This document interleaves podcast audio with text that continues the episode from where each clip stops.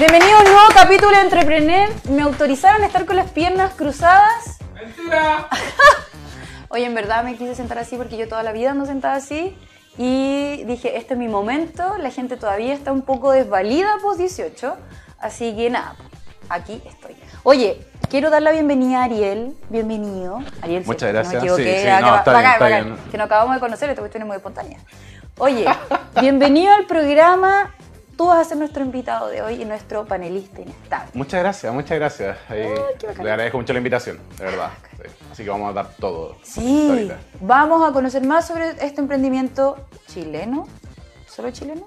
¿O fusión? No, Vale. es chileno. Chileno, chileno, chileno. Sí. Muy bien. Vamos a hablar de noticias, vamos a pelar películas nuevas de Netflix.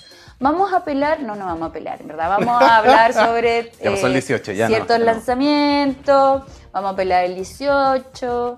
Y yo creo que vamos a partir ahora, sí, ahora ya. Oye, a ver, partamos primero por el tema del 18. Fue como, yo sentí que pasó como un mes la semana pasada. ¿Qué Bueno, pasó? yo- ¿Cómo yo- lo pasaste el yo- 18? Yo sábado y domingo estuve ya como que no, no podía más. Apagado. No, no, no, veía carne ya no podía. No, Oh. era terrible. Fue súper intenso. Es más familiar y amigos. O sea, nos juntábamos en una tarde un cordero al palo. ¿Hiciste un siete- cordero al palo de verdad? Así Sí. como Es que de somos, asado. so- somos amigos como de campo sur. Ah, ¿de dónde, de dónde? Yo nací en Temuco, pero toda la vida fue en Talagante. No. Entonces, sí. Y amigo del padre Hurtado, entonces nos juntábamos, hacemos, compartimos, jugamos. bacán. Rayuela, emboques, carrera saco. Full- es súper 18 Sí, somos bien, bien Mira patriotas. tú, para el- Mira, oye, bueno, yo viví un par de años en Melipilla. Ah, más lejos todavía. Así que yo, yo, yo me ubico por esa zona. Buena. Y mi familia es del sur, así que también, o sea, la mitad. Así que la, te, te callo, te callo. Pero sí que yo siento que eh, yo vi a la gente mucho más relajada que antes. Me tocó ir como a lugares más públicos, no sé, como el Parque O'Higgins. Y yo lo pasé la raja, hasta bailé cueca con un viejito Ah, de mira, 76 muy latina. años. Yo estaba con una amiga y fue como, weón, bailemos cueca. Y ella súper motivada, bailemos cueca. ya, pues y estábamos ahí frente al escenario, o sea, relativamente lejos del escenario, pero ahí en el, como en una zona, una especie de como de carpa. Y estábamos bailando ahí con pañuelitos para limpiar mis lentes, porque yo siempre... Ah, ya, los que que vienen en el. todo esto invoco mi pañuelito que no sé dónde está. Y estábamos bailando y en eso se atraviesa un viejito chiquitito, así como de mi porte, así, oh, encorvado. Y se pone a bailar con mi amiga, weón, y yo así, oh... Súper. No fue como un viejo curado, así que te No, da no, miedo. fue- Un viejo amoroso. Y yo le dije, listo, procedo a grabar. ¿Cachai? Entonces como que todo ese momento Obvio, después. pues imagínate estar bailando cueca y el tipo fue muy amable.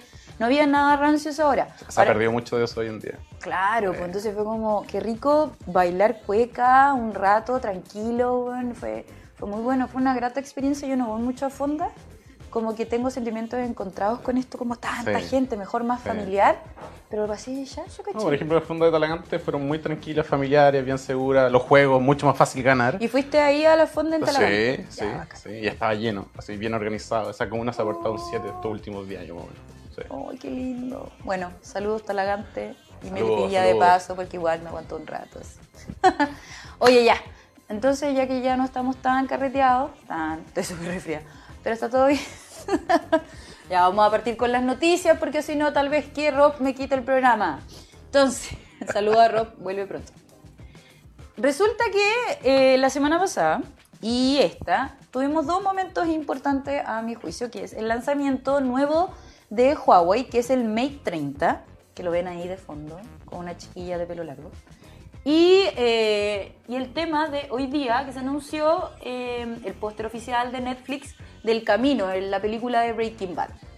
Resulta que internet están pasando un montón de cosas como full importantes, no sé, pues hay una conferencia de cambio climático, que la embarrada, no sé si ustedes saben, pero no es tan tecnológico ni emprendimiento, así que fue como, pucha, no lo podemos comentar. Más, pasa, llega esta noticia de Netflix hoy día a mi correo y fue como, ¿verdad que está esto?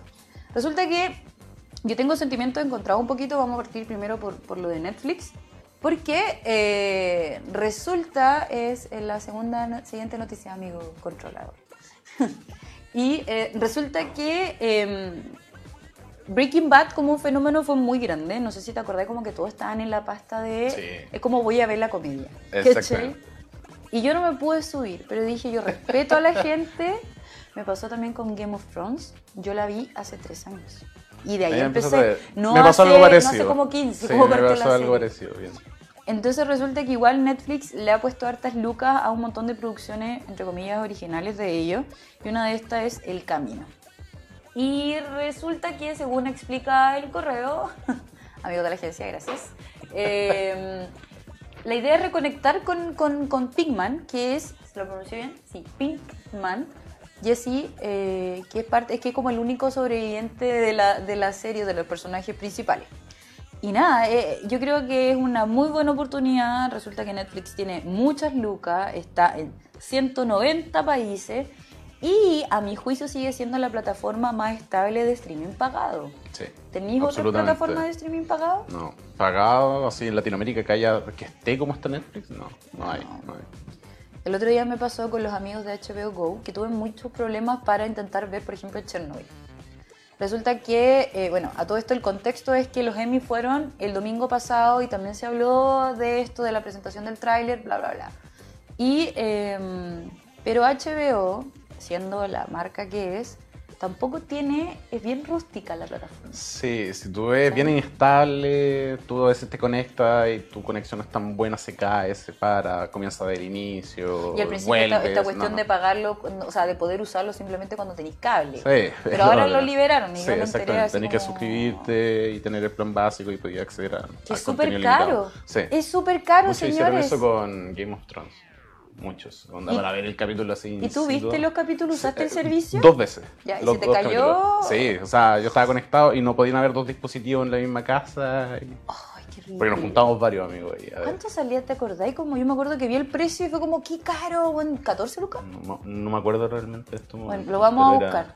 Si tuviéramos una pausa comercial lo buscaríamos. Pero, pero lo que hacían mucho era que tenían, creo que dos semanas o un mes gratis. ¿Ya? Entonces, con una cuenta se inscribían, pasaban esas dos semanas, veían dos capítulos y después se inscribía otra persona para tener de nuevo esas dos semanas gratis y nunca pagabais porque te podíais desvincular. Ah, mira.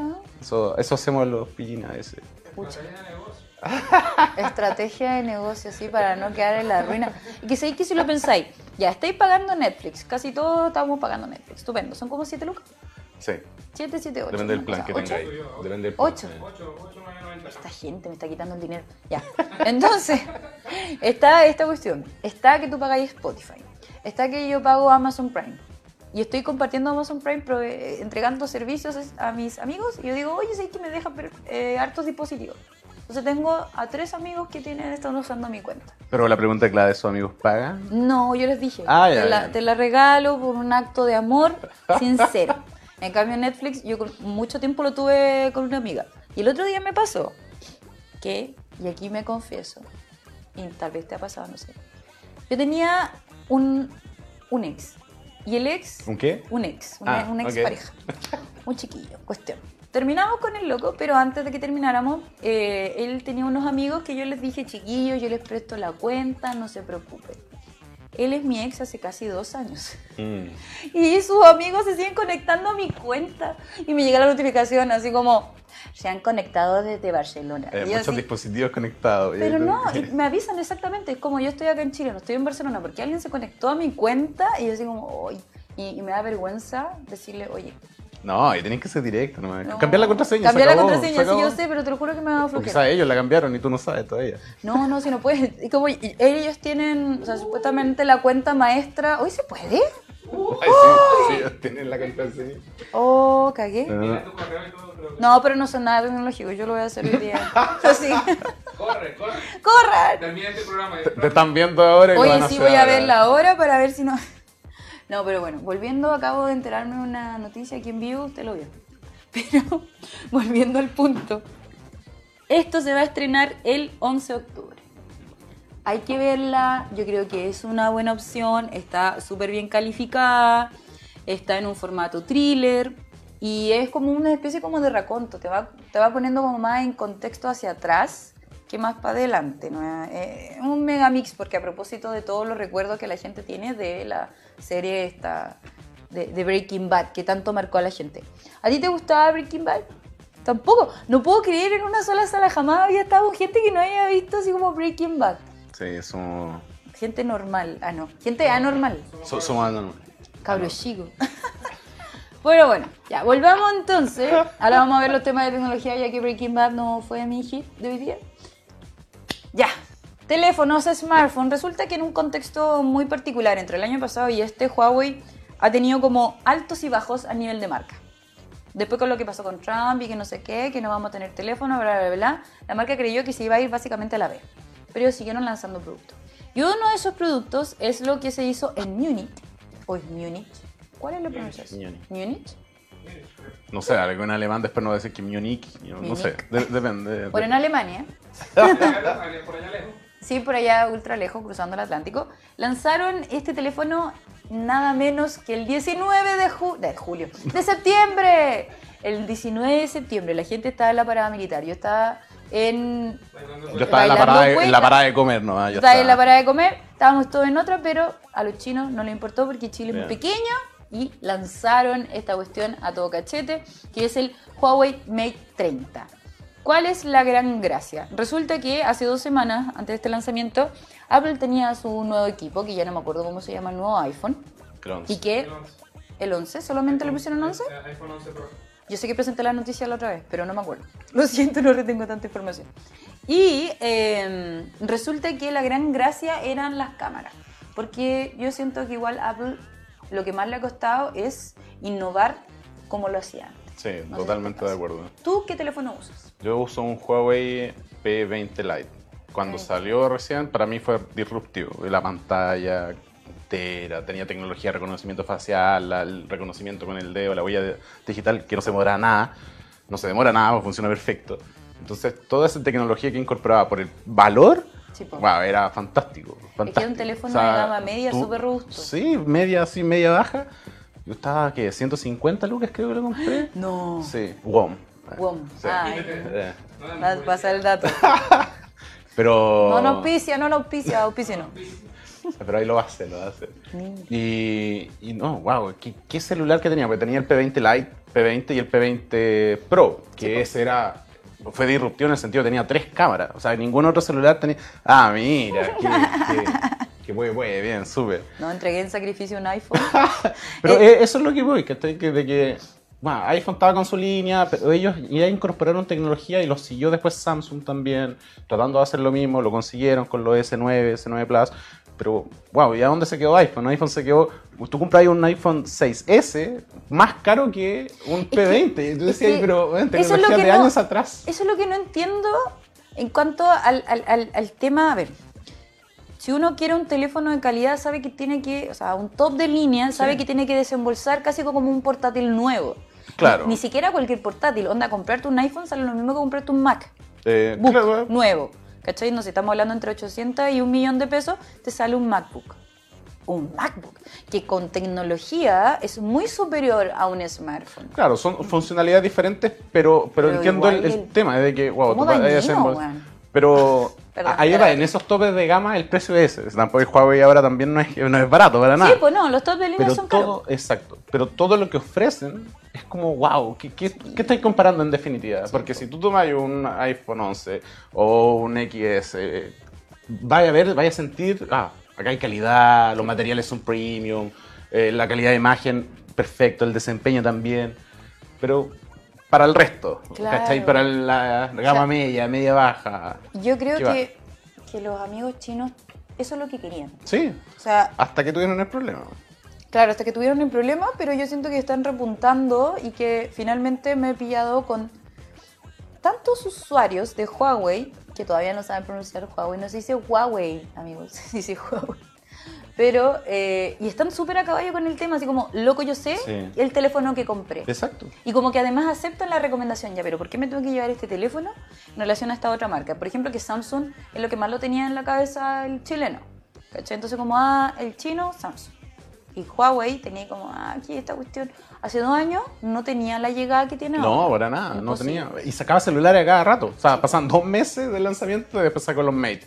Mate 20. Hay, Y yo, hay wow. la, la serie Mate, la serie P Sí. y la serie eh, Y, Esa fue la- como las primeras. son los, sí, los el de i9 más y todo, sí. abajitos, que son como enfocados más a un grupo juvenil, es como los niñitos que quieren tener celular y no deberían tener. Chiquillos, cabros, weón. No.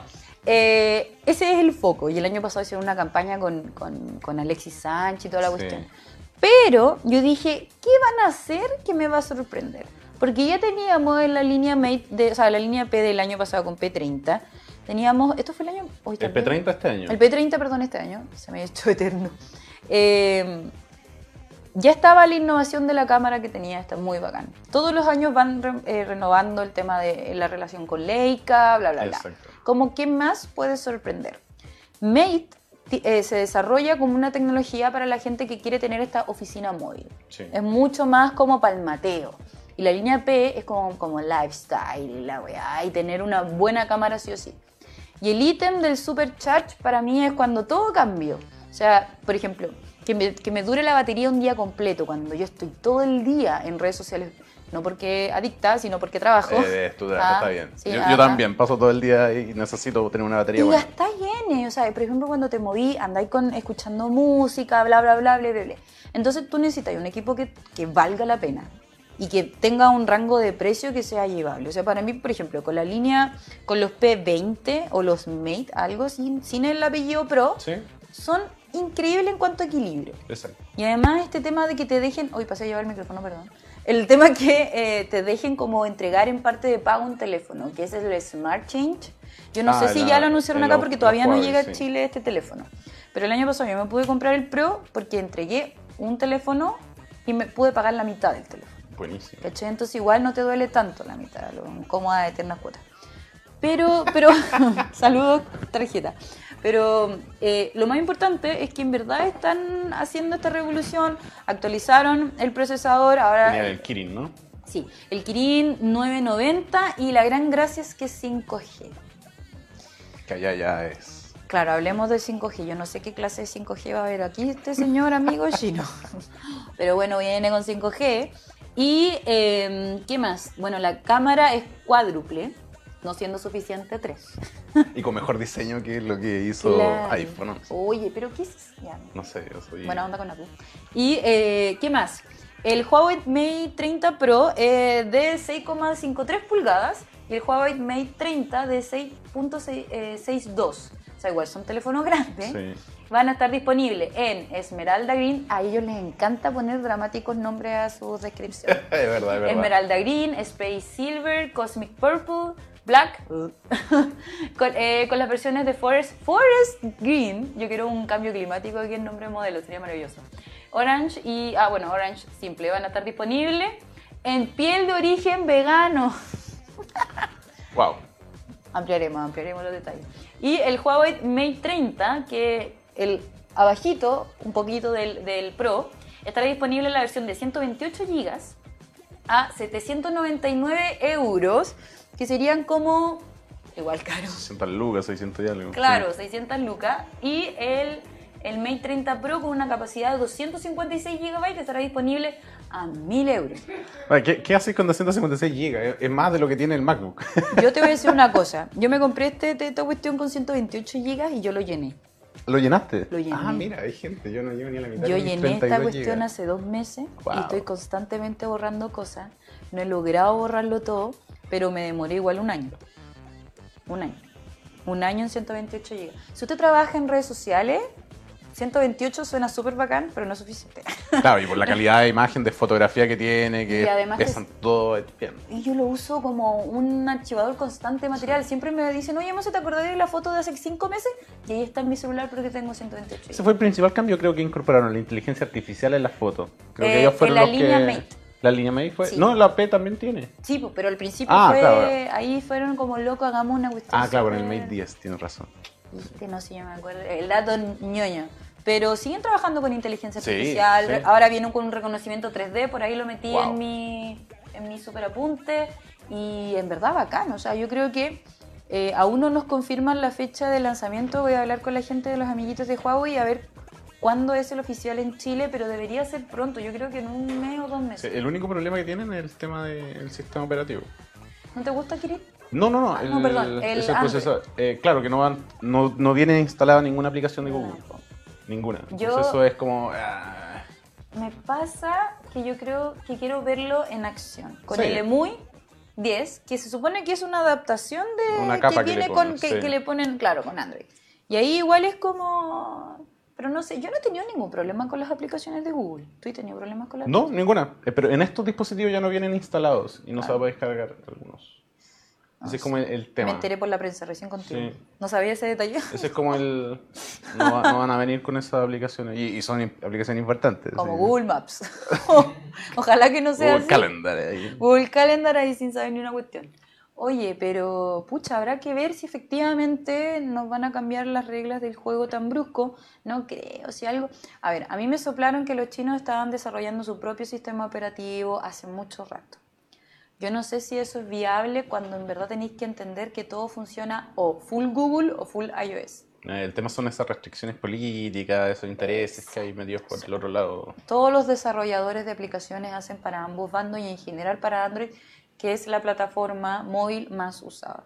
Es igual es complejo, así que ojo, ojo. Pero bueno, les vamos a comentar cuando efectivamente se haga oficial y vamos a poder tener el teléfono aquí en este hermoso estudio. Uf, Sí. buenísimo. Ya, yo creo que después de esta cháchara, uy, yo pensé que había hablado más. Ah. Vi la. No, pero está todo bien. Yo creo que vamos a pasar directamente a tu entrevista, Ariel. ¿Te parece? No. ¿Quiere tomarse un besito con agua? No, te meto ¿Está súper bien? gracias. Ya, muy bien. Ahí vamos a poner, vamos a dejar de fondo esto. Ariel, querido, cuéntanos quién eres. Hola, me Yo llamo- soy. Yo soy. Ares. ¿De qué mundo viene? Ariel Muñoz. Ahí está, cofundador de Airkeep. Primero, cuéntanos, ¿qué es Airkeep? Bueno, Airkeep es una plataforma que conecta a viajeros con puntos en la ciudad para que puedan dejar su equipaje por un tiempo determinado. Todo mediante un pago online. ¿A qué me refiero con viajeros? Viajeros que necesitan dejar su equipaje por un día, que el check-in era a las 2 de la tarde, su vuelo llegó temprano, tienen mucho tiempo para recorrer la ciudad, pero tienen las maletas. O el check-out es a las 11 de la mañana y su vuelo de la noche, también tienen ese periodo de tiempo que pueden aprovechar de salir a comprar las últimas cosas, de visitar, de hacer algún tour por ese periodo de tiempo. También tenemos viajeros que hacen multidestino, que van a la ciudad y después van, sobre todo los europeos, vienen a Santiago y después van a Perú, van a Argentina. No vienen a Sudamérica solamente por un destino, lo aprovechan. Sí. Entonces dejan sus cosas por mucho más tiempo. Entonces nosotros, ¿cómo partió esto? Porque fue un problema nuestro, de los tres fundadores. Fue, a mí en caso particular, fue en, en Río. Esto ya lo he contado tantas veces, así que quien lo está escuchando de nuevo, perdón, se lo va a tragar de nuevo. Eh, era el Mundial en, en Brasil, ¿Qué año? el 2014. Hace tiempo ya, ¿no? Sí. Cinco años. Ha pasado como seis años. Sí, hartos kilos de más. No, Oh. Dos kilos. Body no, por este lado, por ahí. no. No. Vamos a hacer como Y- que esto no pasó. Y allá, nosotros era un vuelo directo que llegaba, eh, no sé, 10 minutos antes del partido Chile-España, glorioso partido. Y estaba lleno de chilenos. Y nosotros no, iba con un amigo, uno de los socios también, de los fundadores. Y no sabíamos, no habíamos pensado con tanta emoción dónde íbamos a dejar nuestras cosas cuando llegáramos. Porque era llegar al aeropuerto, tomar un taxi, al- correr al sí, estadio. era todo muy rápido. Oh. Entonces lo que ahí me acuerdo que tenía una amiga, una amiga que vivía al lado del Maracaná, que la había conocido en otro viaje allá. La contacto, le digo, oye, ¿podemos dejar nuestras cosas? Sí, ningún problema. Y atrás había un grupo de chilenos que escuchó y dije, oye, ¿la voy a llamar para que guarden nuestras cosas también? Ya, la llamé, no hubo ningún problema. Llegamos allá, muchas maletas, las guardábamos y fuimos. Y ahí, bueno, todo el partido 2-0 fue increíble. Otra cosa. Sí. Eh, y ese fue como mi primer, que yo en ese momento no me di cuenta, pero mi así haciendo un... Cuando empezó a hacer clic la idea. De... Claro, ¿de dónde me, ah, me pasó allá? Y después pasó en otros viajes, pero no tan intenso como esa vez. Eh, a Cristóbal, otro de los socios que me acompañó, le pasó el 2014 también cuando fue a Londres. Que él tenía una escala grande, como de 15 horas, y en Londres los las tradicionales en el aeropuerto son muy caros. Te cobran por hora, por bulto, el tamaño. Y él no iba a estar dispuesto a gastar tanta plata porque él quería conocer la costa oeste. Entonces se conectó a Facebook, empezó a publicar, ¿alguien tiene algún conocido acá en Londres? Y ahí pasó que el amigo de una amiga tenía alguien que estaba haciendo un magíster allá. Y se pusieron en contacto, le pasó su maleta Sí, y pudo recorrer. Qué lata tener que hacer esa búsqueda. Sí, es que era eso, o se quedaba en el aeropuerto con todas sus cosas sin tener... Tenía el tiempo, tenía la disponibilidad, pero tenía la maleta. Entonces andar con un cacho grande No. era un problema. Entonces, ya el 2016, a finales, nosotros con, estábamos en un asado, ahí nos conocimos varias personas y empezamos a comentar. Como situaciones, porque a uno le había pasado algo así que la tuvo que dejar en un kiosco, a un amigo, una, ¿En un tema así, kiosco? en un kiosco, en- Oh. no me acuerdo en qué parte era. Dijo, ah, a mí me pasó, mira, ¿sabéis qué? Me pasó en, allá en Río, a mí me pasó en Londres, y dije, ah, hagamos algo. Y ese algo fue, ¿qué puede ser? Entre tanta comida y bebida, dijimos, va, ¿qué podemos Como hacer acá? Estoy enterándome que carreteé y caleta. Fue 2000 do- 2016, finales. Oh, perdón, 2016, perdón, perdón. 2016. Ahora estoy más tranquilo, estoy más. Hay que ponerle abajo, ahora estoy tranquilo. Sí, hashtag estoy tranquilo. Ya cambié. Soy yo. No, no. ya, perdón. es que 18. Oye, buena tarde, no me lo esperaba. No, Es que te cortó la inspiración. Sí, no, No, ya no. No. me desubiqué ya, No, pero, tranqui. pero volvamos, volvamos. Y. ¿qué podemos hacer? Dijimos, bueno, tengamos casilleros inteligentes, con el celular lo desbloqueáis y la gente puede guardar sus cosas. Así como todo remoto, porque estaba muy, muy latente el tema de Airbnb en ese momento. Entonces, Mm, ah, sí. ya, lo que estaba llegando, iban a meter experiencias luego también. Entonces, era un mundo en Latinoamérica bien novedoso en ese sentido de economía colaborativa, de asociarse, de no tener nada tú, pero poder organizarlo de la mejor forma siendo responsable. Y el tema de los casilleros tenía un problema, un problema grande, que tenía dos en verdad. Claro, ese era uno. De que la gente podía reservar, pero llegaba y no entraba a la maleta. ¿Qué iba a hacer? Necesitaba un soporte físico también. Mm. Y hay que ser súper responsables con los turistas. Nosotros hemos sido turistas viajeros y sabemos que si necesitas dejar eso es porque tienes algún panorama en mente. Necesitas dejar tu maleta porque quieres pasear o quieres comprar o, o no quieres andar con tu maleta porque es un problema. Entonces, si se presentaba esa situación, pucha, teníamos que tener a alguien físicamente. No era escalable tampoco. Eso era un impedimento grande, no era escalable. Entonces dijimos, ya, le dimos más vuelta, pasado el tiempo, hagamos algo tipo Airbnb. Y eso de tipo Airbnb... Airbnb de las maletas. Sí, así es, tal cual. Sí, no, pero también somos el booking de las maletas para, Ah, para el otro sector. Para el otro sector. Somos, somos- los queremos a todos. bien. Y dijimos, ya, perfecto, hagámoslo así entonces. Consigamos casas, lugares, hostales, hoteles. Esa fue en un primer momento la idea, cómo lo vamos a hacer. Y nos pusimos en contacto, hicimos nuestra pequeña base de datos, algún conocido que vivieran en zonas estratégicas de Santiago, que nosotros definíamos. Esa zona estratégica era línea 1 La línea y casco sí. histórico. Ya. O sea, todo lo que es Plaza de Armas, de Yungay para hasta Las Tarrias. Y línea 1, Hasta el todo. Sí. Entonces empezamos a buscar, y lo más difícil de esto es cómo generar esa confianza. Entonces por eso íbamos nosotros tres, cada uno por su cuenta, o cuando era un cliente más grande, un partner más grande, íbamos los tres, eh, para decirle, mira, queremos hacer esto, necesitamos de tu apoyo, vamos a ser partner en esto. No, no es que yo te contrate, tú me No, aquí vamos a trabajar los dos por maximizar y, bueno, para rentar el espacio disponible que tú tenías en tu, en tu lugar.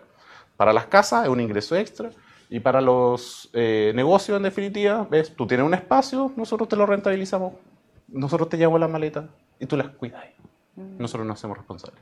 Que igual es como full Sí. delicado. Como Pero nosotros partimos con algunos conocidos, después otra, se fue como corriendo la voz, aparecimos en Luna en un momento y hay miles de solicitudes para hacer Keeper, porque el mensaje era muy, eh, gana dinero extra guardando maleta de viajero. Entonces, wow, ya, y, y muchos.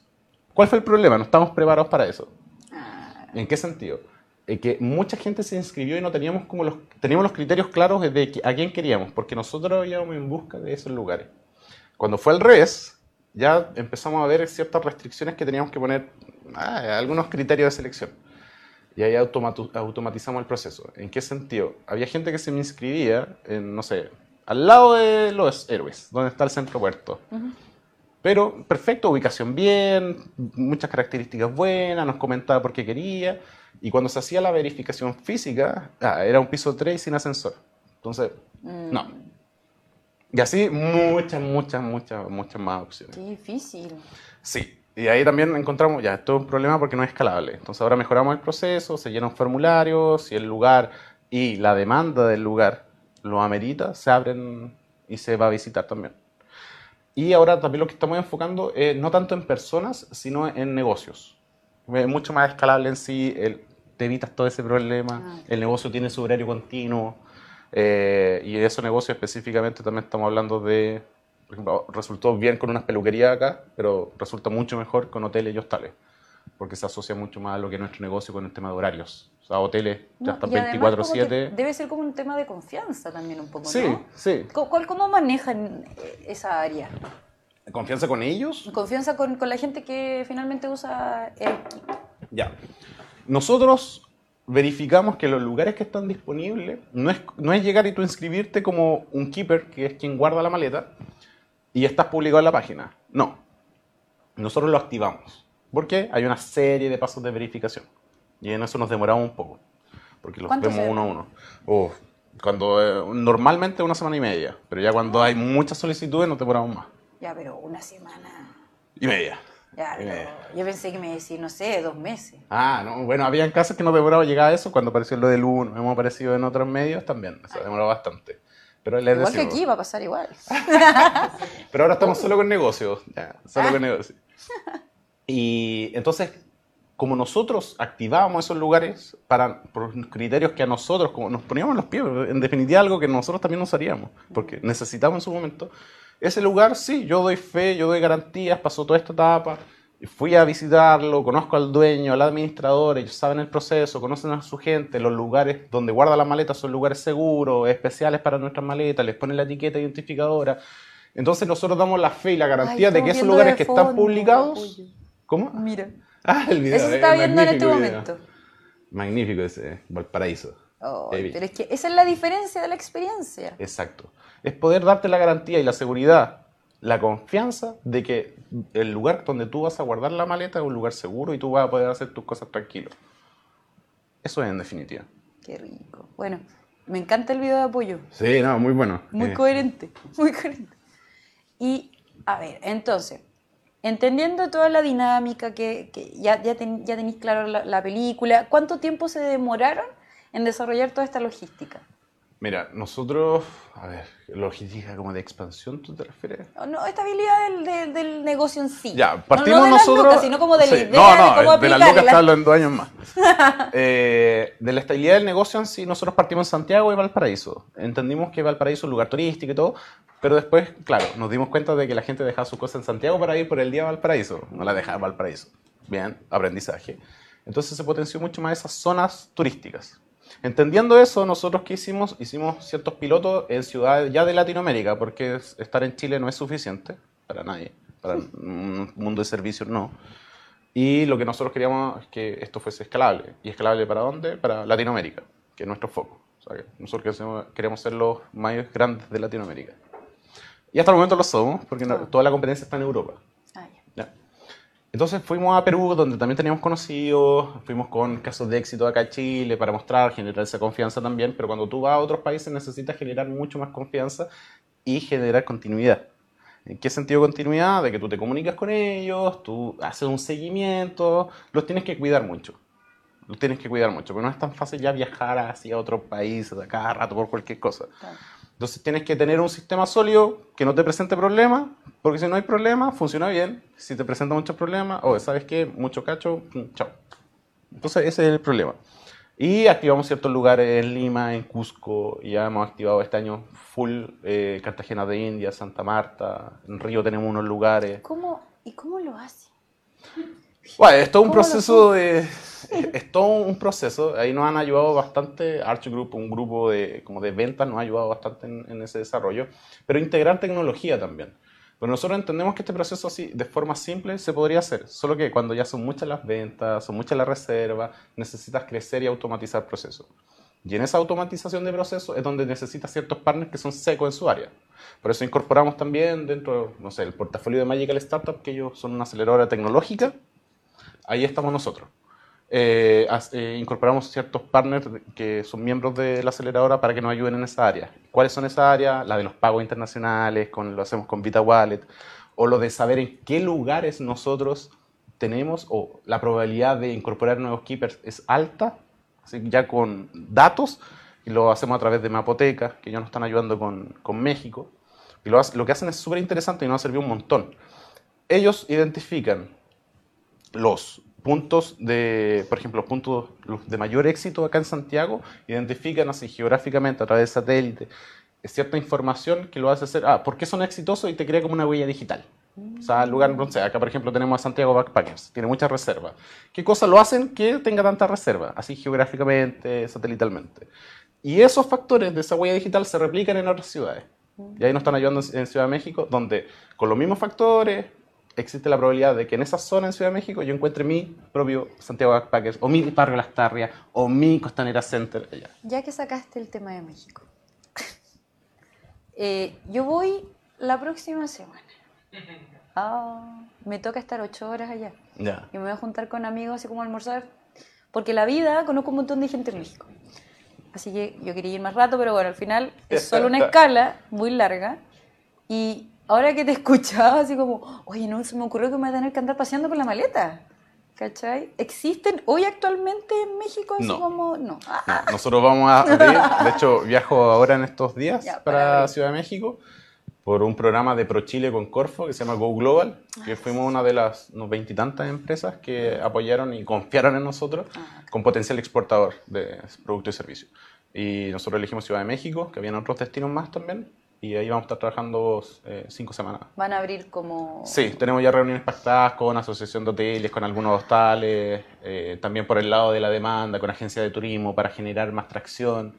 Se viene un trabajo bien choro, bien, bien entretenido, porque México entendemos que es el doble de la suma de todo Sudamérica en, en temas de turismo. Sí. Entonces es un monstruo, es un monstruo. Ciudad de Y- México en sí es como el Sí. puente de todo Chile. Qué increíble. Eh, eh, es bastante grande, es bastante grande. Y para eso, para poder dar pie, tenemos que facilitar cierta información. O sea, imagínate voy allá, ya, ¿qué lugares son? Oye, ¿cuál es, le pregunto a locales, ¿cuál es la zona? Tienes que ir con un plan. Sí, pues. Y ese plan se tiene que basar en cierta, en cierta data. Y esa data es la que, por ejemplo, Mapoteca nos da, el soporte de pago, el que Vita Wallet nos da. Y nosotros hacemos todo el proceso del registro, de la maleta, de la incorporación de los lugares, automatizar eso también. Entonces, la, la clave de esto, como para ser un poco respondiendo a la pregunta original, es tú poder ampliar tu espectro de apoyo. Y es entendiendo que, ya, ¿cuál es tu core? ¿Cómo lo estás haciendo? ¿Lo tienes bien mapeado? ¿Los procesos los tienes bien estructurados? ¿Los tienes bien registrados? ¿Y qué apoyos tú necesitas también? Qué complejo. ¿Cuánto- Sí, pero te vas dando cuenta en el camino. O sea, no es un golpe que ya necesito esto, esto. Por lo menos nosotros lo hemos aprendido en el camino. O sea, no necesitamos tanta tecnología cuando estábamos en Santiago también. Claro. Era mucho más controlable. Pero solo, ya claro, estos estaban en Santiago, después empezaron a crecer a lo largo de todo Chile, No, solamente estamos en Santiago y Valparaíso. Santiago del Paraíso. Sí. Y el plan es ir más allá, así como, no sé, siempre me pasa, y aquí hay el rencor de la regionalidad, que no hay, nunca hay promociones Arica porque no es una ciudad turística, a pesar Sí. de que nos esforzamos. Pero, por ejemplo, la gente que va a Iquique, o la gente que va, no sé, eh, cuando tú vayas a San Pedro, ¿tenés que pasar por Calama? Eh, O por Antofagasta. Sí, por Calama, o sea, de dónde, depende de dónde venga. Bueno, Pero por por, ejemplo- Calama, por ejemplo, ahora con el aeropuerto internacional que inauguraron hace poco, que es Oh. el segundo de Chile, Me enteré por la prensa. eh, sí vamos a hacer un plan para allá. Porque ahí van a ir vuelos desde Perú directo y los peruanos utilizan bastante el servicio también. Es que eso es lo que te iba a decir. Sí. Como entonces, además de expandirse a nivel latinoamericano, porque ya lo están haciendo, Sí. eh, en Chile la idea es seguir creciendo más acá. Eh, eh, de forma orgánica. O sea, Ya. todas las cosas que hacemos, una inversión grande, es en aquellas capitales donde sabemos que va a haber un retorno y para esas nos preparamos. O sea, esa- en esas ciudades que el turismo está, en donde nosotros vamos a invertir por va a ser el primer, la primera ciudad de, de ese país que nosotros no tenemos nada. Pero eh, ya cuando estamos en el país, el resto tiene que seguir de forma orgánica. Ah. O sea, ya con un responsable de esa ciudad y todo. Y así funcionan. Es como, ya ver, para entender la estructura de la empresa, es- son ustedes tres socios. Sí, Y después para abajo es como un montón de Somos equipos. cinco, somos cinco personas en total. Somos un grupo chico. Pero no, no sacamos la cresta ¿Cómo trabajando para todo. Como, solamente Or- para or- automatización? organización, discusiones, cariño, con, con eso trabajamos. Wow. Y, y- Y externalizando esas cosas que te decía. ¿cachai? es O decir, sea, tienen como co-compañeros, entre comillas, Sí. porque distintos proveedores de... Sí, sí. O sea, nos relacionamos súper bien con ellos. Ya, bacán. Y la idea es que para los otros mercados, que después el Caribe, que es como la siguiente etapa, ya estando en México, también sea de la misma forma. Así como tú me decías, si vamos a seguir con Ciudad de Chile, claro, porque todo, en todos los eventos deportivos, y no hay que olvidarse de que mucho se habla del turismo extranjero que viene, los 5 millones de personas que vienen a Chile, pero no hay que olvidarse del turismo local. Claro. Entonces, para otros mercados el turismo local es mucho más grande también. En Brasil ya está por ahí con nosotros el turismo extranjero, pero el turismo local es enorme. Sí. Entonces, otra estrategia a la que tenemos que apuntar ahí, que por el momento no estamos preparados, pero sí en algún momento, luego tenemos que hacerlo. Porque es parte, es parte. Claro, yo pensaba hoy día, eh, ¿por qué razones? En la oficina estaban hablando de eh, qué iban a hacer para usar el fin de semana del- de Halloween. ¿Ya? ¿Cachai? Entonces estaban buscando distintos destinos, hablaron de Iquique, hablaron de Torres del Paine, ¿cachai? Y ahí tú te necesitáis también como Sí. Tu maleta en algún lugar. Exacto. Solo que en estos momentos, como somos pocos y estamos apuntando nuestro esfuerzo en esos mercados, que el retorno va a ser un poco mayor. Claro, esas zonas sí vamos a tener, pero de forma más orgánica cuando ya seamos grandes, boom. Ah, vamos a esos lugares de una forma más fácil también. Sí. Más fácil. Porque allá la demanda no es tanto por el servicio. O sea, nosotros tenemos indicadores que nos muestran cuánto han sido las búsquedas, utilizamos mucho lo que es Google Analytics también, con los datos, qué buscan en nuestra página, qué ciudades buscan, ¿no? Hace- también planificamos mecanismos de acción en base a eso. Pero en esas zonas no, no se da, no se da. Complicado. Oye, ya, hablemos de cosas, eh, ¿cómo yo puedo usar AirKeep? Ya, como viajera, primero, eh, tú tienes que ingresar a la página www.airkeep.me y ahí, ME. ¿Por qué ME? Airkeep Me. Es como un juego de palabras también. No, no era porque .com estaba Ahí, está, ocupado. ahí lo estamos viendo en... Sí, y se viene la nueva versión, así que Ah, prepárense. Se viene la nueva versión, sí, es más amigable, más fácil de entender también y de búsqueda. Ahí está la ciudad. Entonces están... Estos son top destinos, pero ustedes están ahí. Sí, en algunos vamos a abrir luego, por ejemplo en, en Buenos Aires también, próximamente. Están en UK. ¡Eh! Ahí se me apagó un.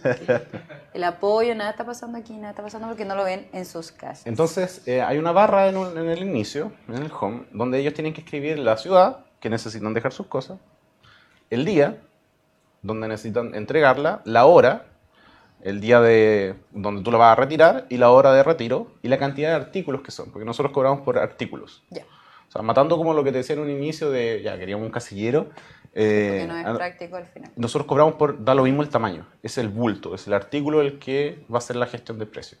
Da, da lo mismo si ¿Se pesa puede, también ¿se puede todo. decir precios? O... Sí, obvio, son precios tan públicos ahí, no hay ningún problema. Sí, eh, y es fijo también, la gente no, los keepers no tienen control sobre eso porque no es una competencia como entre ellos, sino que es tenerlos bien ubicados. O sea, los lugares donde vamos a estar es lugares donde se transite, donde se necesita el servicio. Súper. Ya, entonces me explicaba, te, te in- ingresáis al sitio. Exacto, Te ingresa a www.erki.me y eh, bu- hace la búsqueda y ahí te aparecen los resultados de la búsqueda. Que muchos, por ejemplo, tú buscaste cierto horario y no te va a aparecer alguien que lo tiene cerrado en ese horario. Entonces te van a aparecer los disponibles. Tú tienes una serie de, de- de lugares, tú ves el que más te gusta por los reviews o por la ubicación, o tú ves, y ese es el destino como de- el- el objetivo de decisión y haces la reserva que te va a solicitar un registro. Y en ese registro es tu registras en la tu- Claro, ahí tú te registras en la plataforma. No se puede hacer ninguna reserva si no está registrado. Ya, es Ya. un buen dato. Sí.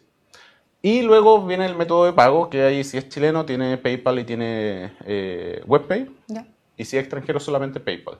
Aquí en Latinoamérica hay un problema con las... Es, es poco integrado, no es Sí. como en Europa, es poco integrado. Entonces hemos tenido problemas también con los meco- mecanismos de pago porque las pasarelas medias raras no, de cada país no, no, no servirían como para nosotros. Sí o sí vamos a integrar una en el corto plazo, de aquí a final de año, sí o sí, como para que sea mucho más fácil y tengan, o sea, un usuario en Colombia que no tiene PayPal, que independiente que sin cuenta en PayPal tú puedes pagar, pero que no, no sé, no quiere pagar por PayPal eh, y obviamente no tiene WebPay, pueda pagar con algún sistema de pago local. Entonces, Eso vamos a integrar también. Ya, y, y entonces ya, estáis listo, inscribí y te sumas a la plataforma. Sí.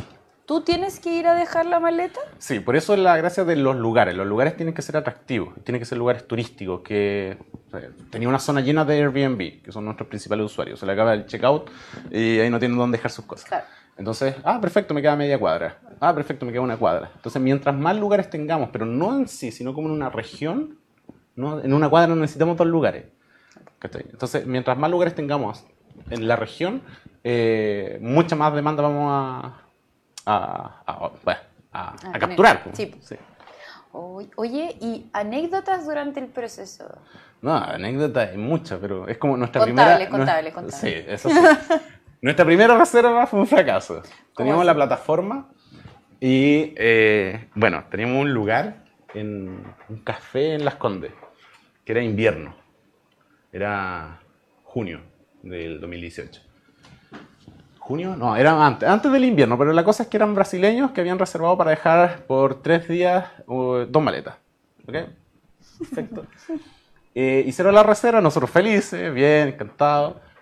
Y resultó que en el lugar le dijeron que no guardaban la maleta, porque la, la dueña o la, la administrativa no había comunicado al resto de, la, de los trabajadores que, estaban, eh, que eran parte nuestra. Entonces ella se comunicó con nosotros, nosotros vimos mm, media hora después el mensaje, ahora lo respondemos rápido, pero en ese momento media hora después, y bueno, pidiendo disculpas, la, la, la brasileña había tomado sus cosas y se habían ido para Farellones, porque se iban a quedar allá. Y se las llevaron con ella. Oh. Ya, pidiendo disculpas, reembolsándole. Y fue un tema, eh, fue un aprendizaje bastante grande porque ahí pudimos crear como todo el soporte que hay para el equipo, porque entendemos que no es el tomador de la decisión si vas a ser un keeper o no, que el gerente, el dueño, no va a ser el que va a estar en el día a día. Entonces hay un proceso de inducción también con la gente de recepción, quién, va a estar en contacto con el turista. Como haciéndole entender, mira, si él marca que lo va a retirar a las 6, es un indicador. Nosotros cobramos por día, no por horas. Entonces, es un indicador porque o le robaron, se atrasó su vuelo, se quedó sin batería. Viajero le pasan muchas cosas. Entonces, siempre contextualizamos eso y por eso no es más fácil trabajar con hoteles, hostales o con, acá en este caso en Santiago, con gente que tiene esa onda de viaje. Que no es que viajen seis veces al año, sino que es muy consciente de sus viajes. Viaja Claro. una vez al año afuera, perfecto, o viaja súper perfecto y entiende un poco, pasa por la necesidad nuestra. De hecho, hay un caso que se llama Marisa, que es una keeper, está cerca de Bagueano. Eh, ella llegó a nosotros, nos contactó por Facebook. Oye, mire, ¿sabes qué? Mi hijo eh, o mi hija va, ya terminó de estudiar, va a salir de acá, me queda una pieza para guardar.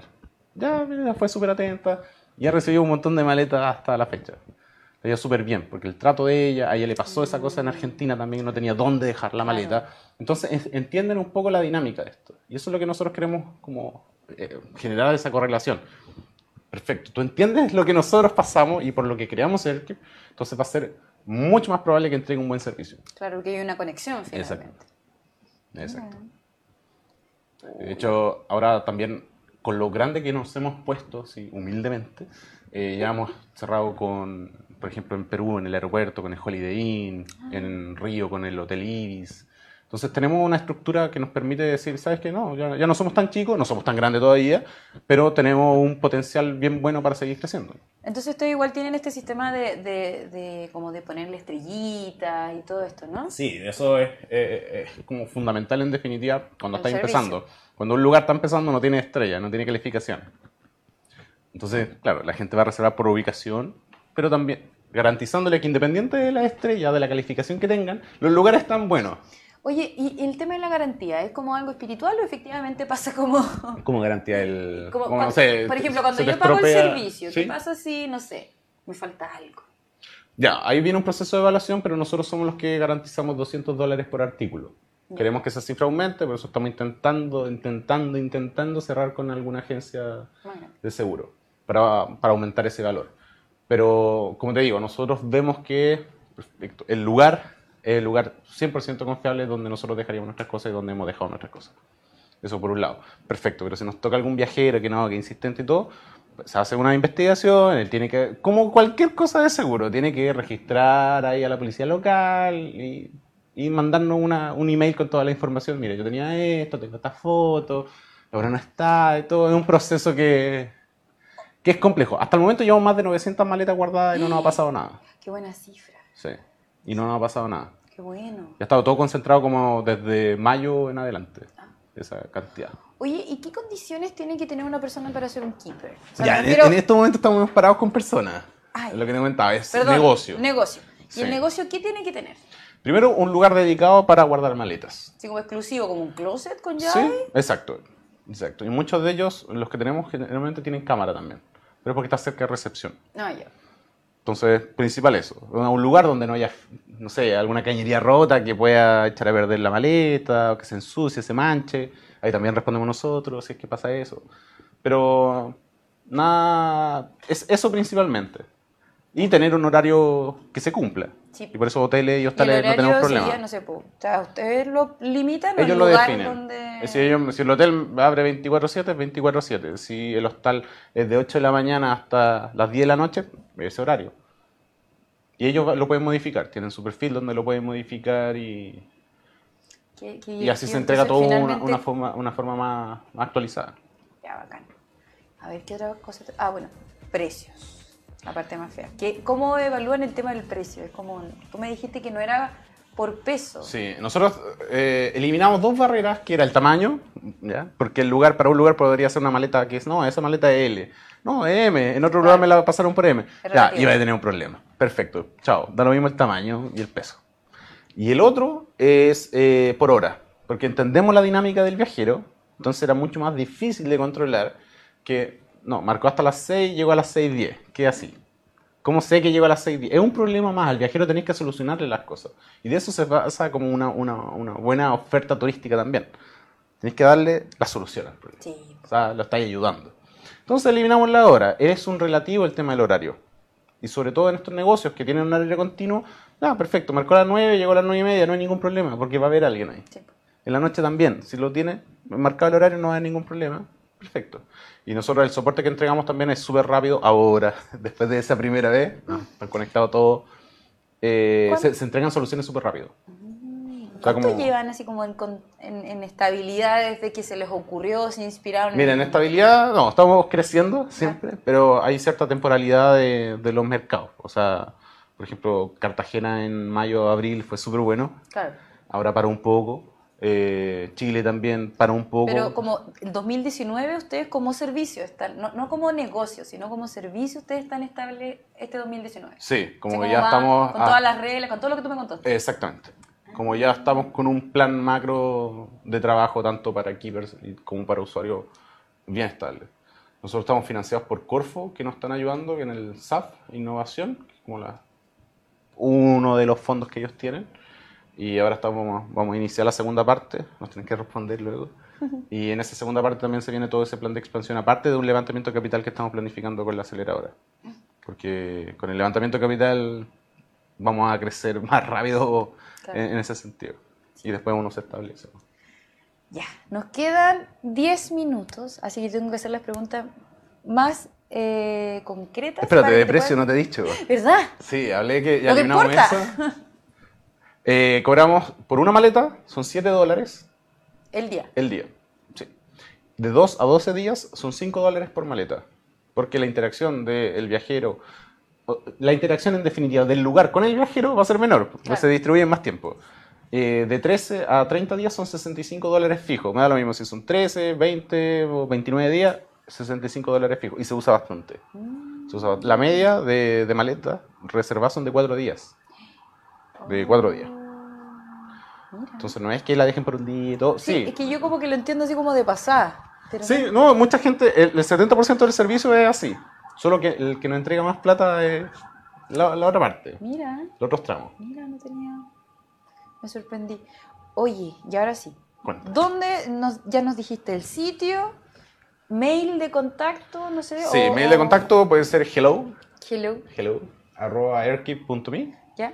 o el mío, ariel, arroba airkeep.me. ¿Y tú lo respondes o tienes una persona que El mío yo. No, yo. el ahí mío yo. haciéndose cargo del... No, hay que... hay- la firma uno, sí. Todavía no tenemos para, para que alguien lo responda, pero, Pero ya se viene. pero nos, nos sentimos bien respondiendo nosotros los mensajes. Ah, bacán. Sí. Igual es complicado como que tenéis... O sea, pregunta... Tienes que generar templates para todos. Tenemos también un mapa de respuestas, porque hay respuestas típicas, o sea, preguntas típicas y se responde también adecuado. Pero, pero es todo un camino que tú vas desarrollando esas cosas que en, una- en un primer momento nosotros no imaginábamos. Pero bueno, van naciendo esas necesidades y nos tenemos que ir adaptando. ¿sí? Sí. De eso se trata. Todo el rato. Qué difícil igual, así como en el proceso de emprendimiento. Sí. Como estar así como haciéndote estar cargo como- tú mismo de tu negocio. Es que, es que de eso se trata, que uno sentir el negocio. Yo creo que todos los emprendedores pueden decir lo mismo porque es la base de, de cualquier idea. La idea se, se piensa, se maqueta y después uno tiene que estar detrás. Si tú no estás detrás, si no, tú no estás a cargo de la reserva, oye, reservaron acá, allá, por cuánto tiempo, no vayas a entender nunca la dinámica del negocio. Y si no entiendes la dinámica, vaya, vaya a fracasar. po. porque no estás entendiendo lo que necesitáis en el día a día, en cómo mirar para futuro, en qué áreas necesitas cubrir. Claro. No, necesitáis mucho apoyo. Entonces, para eso el equipo tiene que ser fundamental. Mira, siempre aprendiendo. Yo que no, aún no me atrevo a ser Y nosotros aprendimos también así. Eh. El, el otro mundo, el mundo del riesgo. Sí, pero yo encuentro que es mucho mejor. Porque en verdad. Depende. Pero de todos los dos pueden ser buenos. Si alguien que está en un trabajo estable, bien, espectacular. Claro, el que pasa un poco más de sufrimiento de uno que tiene que estar poniendo plata, Organizar. eh, organizarte y que no es un horario fijo, sobre todo cuando estás trabajando en turista, alguien te reserva desde Europa en su día, está en la noche, respondí. Oh, Es un tema. es un tema. caleta. Uh, sí, tengo ahí eh, ojerazo. Ya, pero esto, esto agüita. Uy, Exacto, la agüita hay que cuidarla. Sí. A ver, suena raro el micrófono. ¿No? Ah, ya. Oye, antes de cerrar esta gran entrevista con Ariel, eh, les quiero recordar que estamos acá gracias a nuestro, por ahora, único auspiciador, que es la agencia Wow Factor, que es la agencia para los emprendedores. Si usted tiene una gran idea y quiere que salga en los medios, que la recibamos con bombo y con platillos para que se haga lo más conocido posible, usted nos avisa que es triple, eh, es, triple W, no, po, es, ¿cómo se dice? Estoy, estoy, te juro, en un idioma muy lejano. W o W. W. Sí, ¿por qué dije triple W? Estoy pensando en la... W. Es W o W. Sí, W o W. Listo. Recién se me acaba de pasar el 18. No, No, W o W. Factor, usted lo busca ahí en Google y le va a quedar son- clarito. son muy buenos. Nosotros hemos trabajado con ellos. Ellos nos han hecho una compañía total en este, Oh. en este viaje del emprendedor nuestro. Y no le estamos pagando por decir esto lo que No, no, de, de verdad. Sí, sinceramente, son, se ponen la camiseta, te entienden el negocio, lo que tenéis que comunicar. eh, súper bien, súper bien. Qué bonito. Sí, ¿Ven? ¿Ven cómo está? recomendado. Le pagaste. No, verdad que ni con un dulce te diré. Oye, así que eh, los quiero dejar muy invitados porque el jueves vamos a tener un nuevo programa. Entrepreneur va a seguir con más ñoñerías, con nuevos entrevistados y va a estar Ignacio, que es nuestro no panelista estable, porque va a volver. Va a volver. Sofía, ¿sí? El otro me enseñó a pronunciar su apellido, pero todavía no lo aprendo. ¡Yay! Ya, pues oye, eh, como les decía, Ariel Muñoz, cofundador de Airkeep. Así te presentamos, no eres como CEO. No, ese nombre nosotros, aunque lo tenemos en la tarjeta, pero. Ah, pero son- cofundador. Sí, cofundador. Muy bien. Somos de todo en este momento. Excelente. Muchísimas gracias al Club de los Emprendedores por tener Entrepreneur una vez más. Nos vemos el jueves de 7 a 8 de la tarde. Eso. Ya, pues. Adiós.